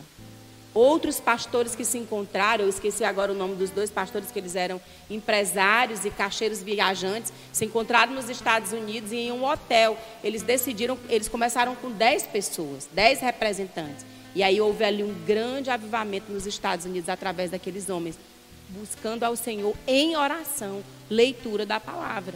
Então, esse é o verdadeiro avivamento. Toda vida que a igreja se reúne para orar, para ler a palavra, para buscar o Senhor, para adorar o Senhor, o Senhor ele se manifesta com poder e glória. E aí eu acredito nesse avivamento. É, veja bem, eu, eu cresci no, no contexto de, de consagrações, de monte, e, e na época havia muitos avivamentos, aqueles avivamentos pela manhã, e tudo bem. Mas eu passei a ser criterioso, mesmo tendo esse conhecimento e esse entendimento. É, hoje, lá na Igreja Plenitude da Bênção, é, eu mudei um termo que foi falado aqui, eu acho que na, na 16 roda, foi 17, né, a questão de campanha. Então, quando nós iniciamos a, a igreja, e algumas pessoas que mudaram de bairro, de cidade e veio congregar conosco. Então, se diz assim, pastor, quero uma campanha lá em casa, porque eu estou sentindo que o diabo está se levantando. Né? É uma campanha de três dias. Pastor, eu quero três sexta-feira, ou sete sábado, mais ou menos isto. E eu digo, você está orando a respeito disso? Não, mas na campanha eu vou orar. E aí chamava a pessoa, sentava e dizia, olha, Veja só, não há necessidade de fazer uma campanha para isso. O problema é que a sua casa está descoberta de oração. Comece a orar e pedir ao Senhor para que Ele faça o que você está precisando. O que é que você está precisando? Então peça a Ele em oração. Busque a Deus em oração. Então, assim, hoje lá na igreja a gente tem lá o propósito, é oração com propósito. A gente usa esse termo. Por quê? Porque todas as vezes que nós levantamos a oração com propósito, ela tem de fato um propósito. E o propósito sempre é despertamento espiritual, presença de Deus, né? é reconhecer realmente que Ele é o Senhor e buscar Ele, porque assim, a vontade de Deus ela é boa, agradável e perfeita. Então, assim, jamais, nunca fiz nesses dez anos de pastoreio, é, campanha para a irmã conseguir um carro, campanha não sei o que. Não, não respeito quem faz, não estou dizendo aqui que é errado, muito pelo contrário, mas eu falo da denominação que, né, que eu estou pastor, né, eu faço da denominação que Deus me deu. Por quê?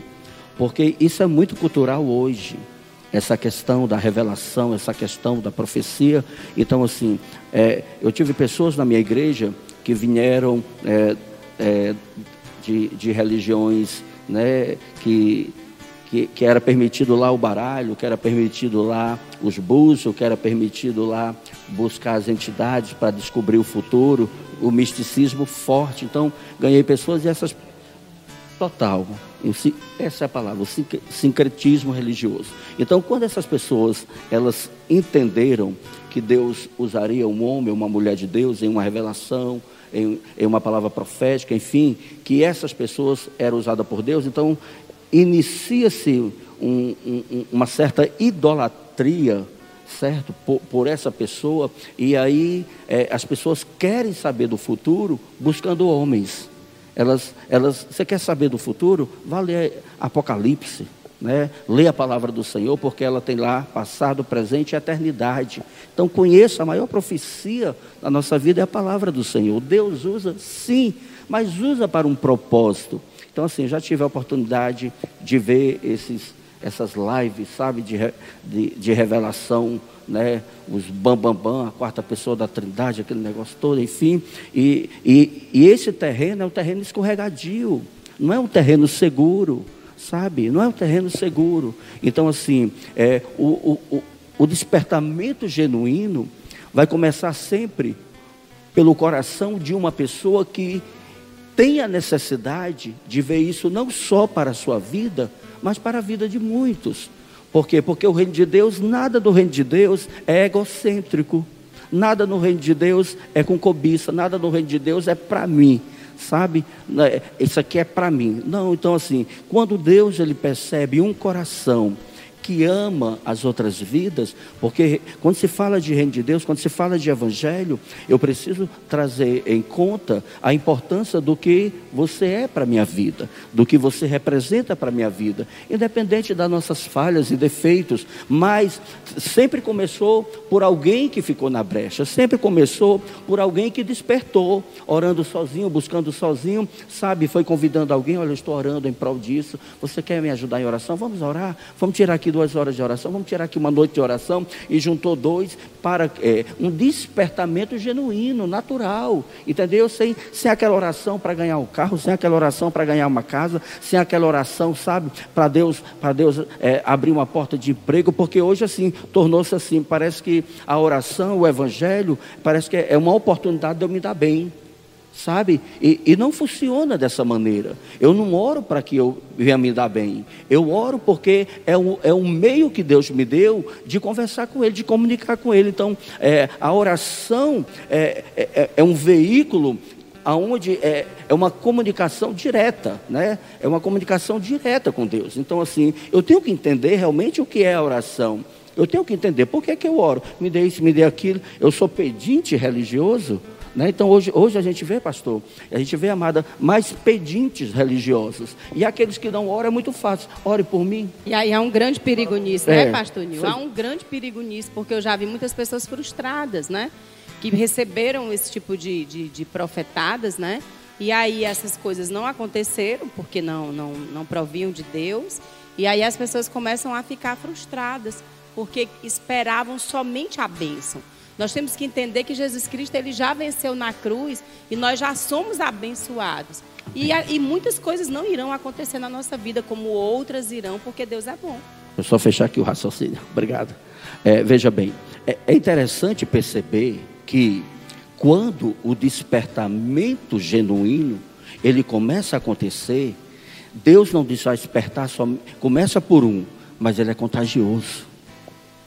Ele alcança alcança 10, alcança 20 e alcança milhares. Então, assim, alguém tem que sentir essa necessidade de ser, naquele momento, um instrumento nas mãos de Deus para a glória de Deus, porque hoje as pessoas querem glória para si. Hoje, se alguém canta bem, que termina de cantar, e é uma falha que eu acho assim, eu estou muito, muito cuidado com essa questão de elogios. Né? Eu, eu reúno lá os obreiros e disse, olha, não espera um elogio meu. Espero um elogio. Mas eu chamo em particular e elogio ali, mas porque o ego, o ego é, é, é eu digo, o ego é uma bexiga grande, é um balão. Quanto mais você sopra, mais enche. Então, Hoje a gente vive assim no contexto que as pessoas querem ser elogiadas porque canta bem, porque prega bem, porque é, ai, ai, parabéns, e aquilo vai achando que eu sou melhor do que, do que você, eu sou melhor do que você. E no reino de Deus não há competição. Não pode haver competição. Na verdade, infelizmente há, em alguns contextos, né? Mas não é para competir. Por quê? Porque a glória de Deus. Então, é, o, o despertamento genuíno vai começar por alguém. Alguém que sentiu essa necessidade. Alguém que foi despertado pelo Espírito Santo para um propósito. E aí, sem, sabe, quantos projetos começaram bem e terminaram errado? Sabe, quantos projetos é, é, missionários, quantos projetos lindos, sabe? Começou, sabe, com algo tão genuíno e depois foi adulterado. Porque veio o ego, veio a cobiça, entrou dinheiro e, e, e alguém quer mais. Então nós temos que ter cuidado com isso. Cuidado. O avivamento, o despertamento genuíno precisa começar de uma forma genuína, natural, e Deus é quem dá a sequência. É Deus quem dá sequência. Claro, pode-se dizer, lindo o projeto aqui, né, do pastor Adonias, enfim, foi o criador e tal, enfim, mas Deus deu crescimento. Então toda a honra e toda a glória vai terminar onde? No Senhor. Obrigado. E é incrível como muitas vezes, né, nós até fazemos tudo. Mas muitas coisas que tinham tudo, como o pastor Nil falou anteriormente, para dar certo não dá. Então, se nós acreditarmos que é o Senhor que dá o crescimento e de, de, devotarmos a Ele toda a glória, com certeza nós teremos êxito. Eu tenho um amigo muito querido, que é o irmão Nelber. Ele, ele é um, um Hoje ele serve como diácono na congregação que eu estava, eu conheço ele há, bastante tempo. Ele tem um trabalho a, na universidade, né, com, com a CRU. Inclusive a CRU existe aqui em Piripiri. Né, tem um, um pessoal que atua na CRISFAP, na UESP, é, quer caminhar para o Instituto também, que é exatamente aproximando, que é a Cruzada Estudantil e Profissional para Cristo, né, que foi criado lá em 1951. E o Nelber faz parte desse movimento, é uma coisa maravilhosa. Mas ele é muito de falar sobre insistir por fé. Por exemplo, ontem nós estávamos reunidos nos Homens Valorosos, que é um grupo que a gente tem no MID, né, que a gente faz online. E assim, quando a gente começou, a minha expectativa era assim, meu Deus, vai, vai, vai lotar. E assim, vai pouquinho de pessoa, né? A gente fica assim naquele momento. E aí eu aprendo muito com o Nelba, que ele sempre falava sobre insistir por fé, né? Que as coisas de Deus muitas vezes começam pequenas. E talvez um grande perigo que muitas lideranças enfrentam nos dias de hoje é desejar um mega avivamento de uma hora para outra. E não vai acontecer porque Deus, como o Senhor hum, de forma cirúrgica colocou, Deus começa a despertar pessoas despertam outros. É como se fosse uma chamazinha que vai pegando de um para um e por outro e vai contagiando em todo aquele processo. O Senhor foi cirúrgico também quando falou, e eu me lembrei aqui de uma passagem de Daniel, quando você falou sobre essa questão do ego, né? E, e é interessante que como é que é, o faraó se reporta ao, ao Daniel não, desculpa, ao jovem José lá no Egito. Faraó José chega, né? Estava preso, fez a barba, chega, se apresenta diante de faraó. Aí Faraó olha para ele e diz: Ah, então é você que quando lhe conta um sonho, você traz a revelação? Talvez no, nos nossos dias atuais, Faraó estivesse dizendo assim: é você que prega o milagre acontece? É você é o, é o pastor das revelações? É o Senhor é que, que, é, o que cara, é né? você é o vaso que faz o milagre acontecer? Eu imagino, e a, a Bíblia diz que Daniel, eu imagino ele dando uns passos para trás. A Bíblia não diz que ele deu um passo para trás, mas ele disse: não, eu não. Mas o Deus que eu sirvo então, assim, Deus usa pessoas, Ele não precisa de pessoas. Ele não precisa de mim e você. Ele aprova pela sua soberana graça nos usar como instrumento para alguma coisa, mas a glória dele é para ele, tudo é para ele. E toda vez que alguém quer fazer um empreendimento e quer colocar seu nome junto com o de Deus, Deus não divide sua glória. Então, assim, esses movimentos que têm marcas e nomes de homens, é uma grande dica que não se trata de um avivamento genuíno que, com o passar do tempo, ele vai ficar para trás. Se é só aquele vaso que revela, porque Deus distribuiu os dons para a edificação da igreja e não para a autoridade espiritual. Ah, não, é porque eu sou o homem das revelações. Amém, mas é para a edificação da igreja. Se você usa ali para benefício próprio, se você não serve na sua comunidade, só serve se for numa roda, ou na casa de fulano, ou na casa de Beltrano, você não serve a sua comunidade, é uma dica de que talvez não seja algo de um despertamento real. E aí eu sempre coloco, avivamento, despertamento genuíno, ele transforma a igreja. Essa igreja passa a ter uma visão missionária, passa a ter uma visão do reino de Deus, uma visão de contribuir com o reino de Deus. Deixa a sua caixinha, cada um vivendo a sua própria vida. Não sei se o, se o, senhor, talvez seja só por aqui que a gente conhece essas coisas. Lá em Fortaleza não tem essas coisas, não. Os crentes vivendo a sua própria vida, cada um ocupado demais, querendo gastar seu tempo e sua vida nos seus próprios projetos pessoais. Quando você está despertado, você quer gastar a sua vida no projeto do reino de Deus. Parece que as coisas seculares são menos importantes do que as espirituais. Eu não estou dizendo para todo mundo largar emprego e tudo e viver da igreja, mas você tem um sentimento espiritual. Onde você está, você está falando do céu. Onde você caminha, você está falando de coisas do reino de Deus. São marcas de um despertamento e transforma a sociedade. Porque quando a igreja está transformada e ocupa sua posição, ela transforma a sociedade. Eu quero encerrar essa parte aqui falando sobre, sobre movimentos genuínos. Eu, eu conheci um pastor, que é um pastor Guilherme Franco, ele é da Igreja Ponte. Eu até relatei isso para Josi, mas eu achei isso maravilhoso e eu tenho que contar para você. Tem até no podcast da Glocal, se você quiser assistir. Inclusive, eu já ia citar esse podcast. Era? Eu não sei se você chegou a assistir, mas assim, eu achei fantástico, pastor Nil. Olha, olha a transformação que uma igreja faz e a relevância de uma igreja numa localidade. Pastor Guilherme Franco, ele, ele passou um tempo até plantar uma igreja lá no Recife Antigo. Ele é de Recife, ele é de Mato Grosso, mas mora em Recife há 25 anos. E ele foi plantar a igreja lá. E aí a igreja já tem uma estrutura boa, já tem cinco anos plantada lá, é uma igreja enorme, ele tem em torno de 3 mil membros, só para você ter uma ideia, uma igreja gigante. Em um determinado momento a igreja foi assaltada. Como ela está dentro de uma comunidade, entraram na igreja e levaram tudo. Aí ligaram para ele, pastor, quero lhe dizer aqui que acabaram de roubar a igreja, levaram tudo. Abrimos aqui, está tudo arrombado. Vamos ligar para a polícia. Ele disse, não, não, não ligue não. Estou chegando aí. Aí chegou lá, olhou tudo e disse, é, rapaz, o negócio aqui foi bravo. Peraí. Aí ele, ele, como era conhecido na comunidade, que é impossível você plantar uma igreja e você não ser conhecido na comunidade. Você ir dirigir culto e voltar, não existe. Ele disse, não, eu vou. Foi na, na, no chefe da comunidade, lá, o chefe do tráfico na comunidade. Aí chamou ele, disse, eu queria que você viesse na igreja. Tá bom. Ele foi com ele até a igreja. Ele disse, olha, você tem filhos? Tem. Seus filhos você sabe que seu filho faz cursos aqui, né? Porque a igreja fornece vários cursos, eletrotécnica, corte, costura, aquela coisa toda. Ele disse, olha, seu filho de 4 anos faz curso aqui, o seu filho de 16. Ele disse, não, eu sei, pastor. Eu sei, pastor. Ele caminhou. Mas o que foi que houve, pastor? Roubaram a igreja. Ele foi mesmo, pastor. Me deu 20 minutos. Minutos ele voltou. O povo trazendo as coisas de volta, né? Da, da, igreja, trazendo as coisas de volta, trazendo as coisas de volta. Ele disse, pastor, só vai ter um problema. Uma televisão, porque os caras que roubaram eram de uma outra comunidade, mas eu lhe garanto que ele morre hoje mesmo. O pastor, não, pelo amor de Deus, não faça isso não. Deixe essa televisão para lá, homem. Nós não precisamos dessa televisão, não. Deixe, em nome de Jesus, esqueça isso.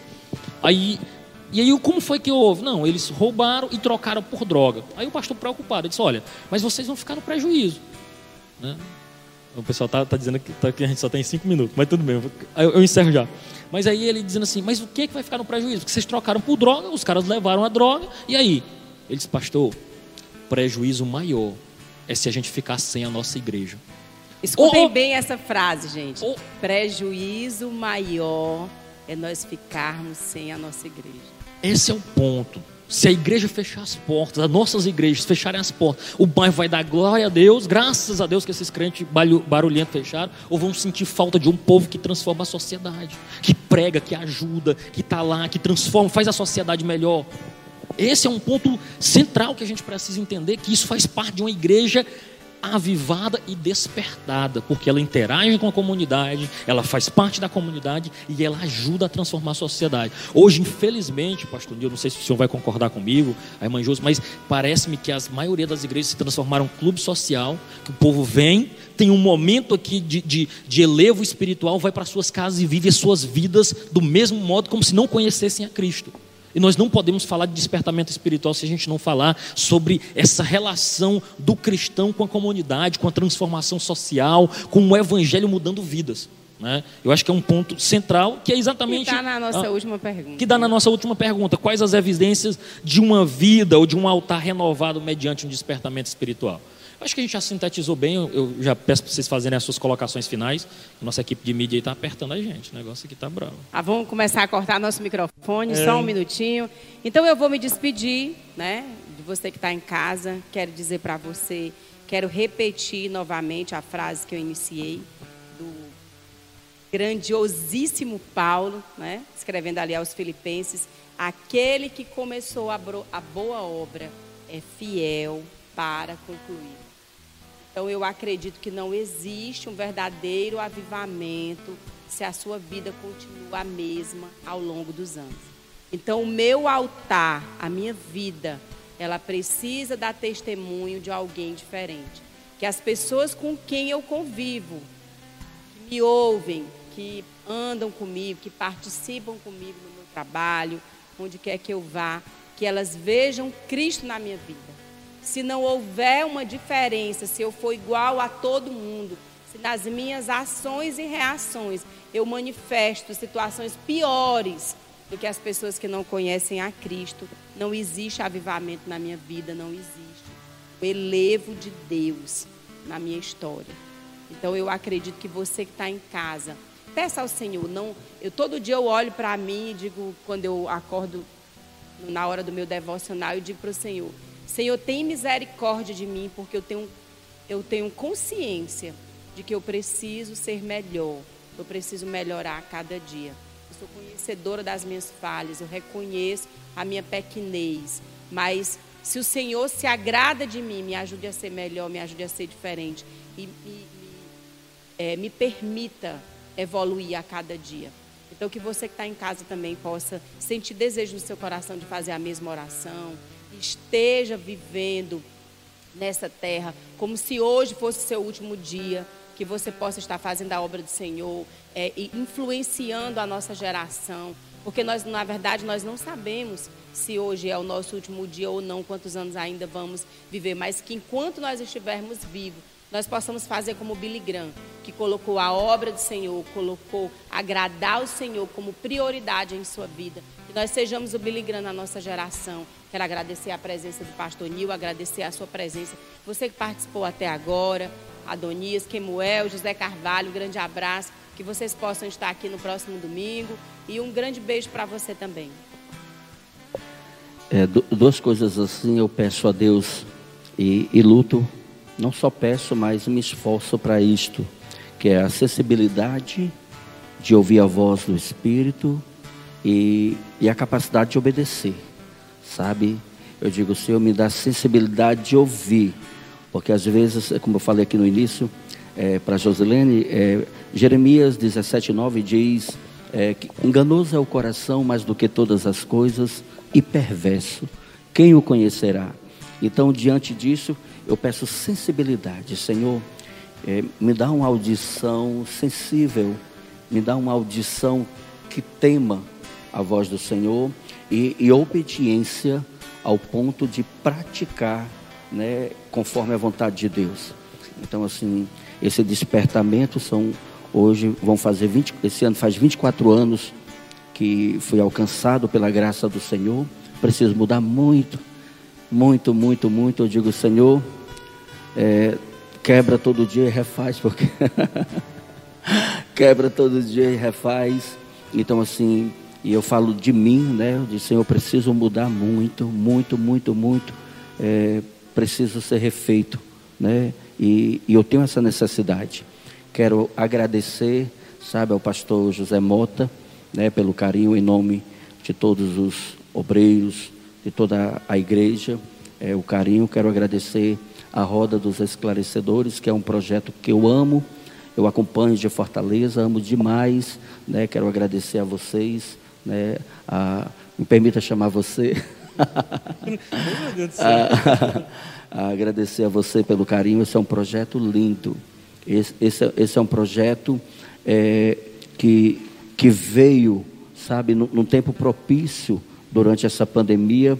Então, isso aqui é um oásis. Isso aqui é uma mesa farta todas as manhãs. Né? E aqui na, eu quero mandar um abraço especial para os que estão na minha sala de vídeo. Deus abençoe a todos, aos comentários de todos. Deus abençoe a igreja a qual eu estou, pastor ali, Igreja Plenitude da Bênção. A todos que fazem parte né, da igreja, meu abraço. A todos que fazem parte da Assembleia Deus Piripiri, como a décima aqui, né, um abraço. A maioria são meus amigos, pessoas que eu amo. E a você que está nos assistindo aí, é, compartilhe.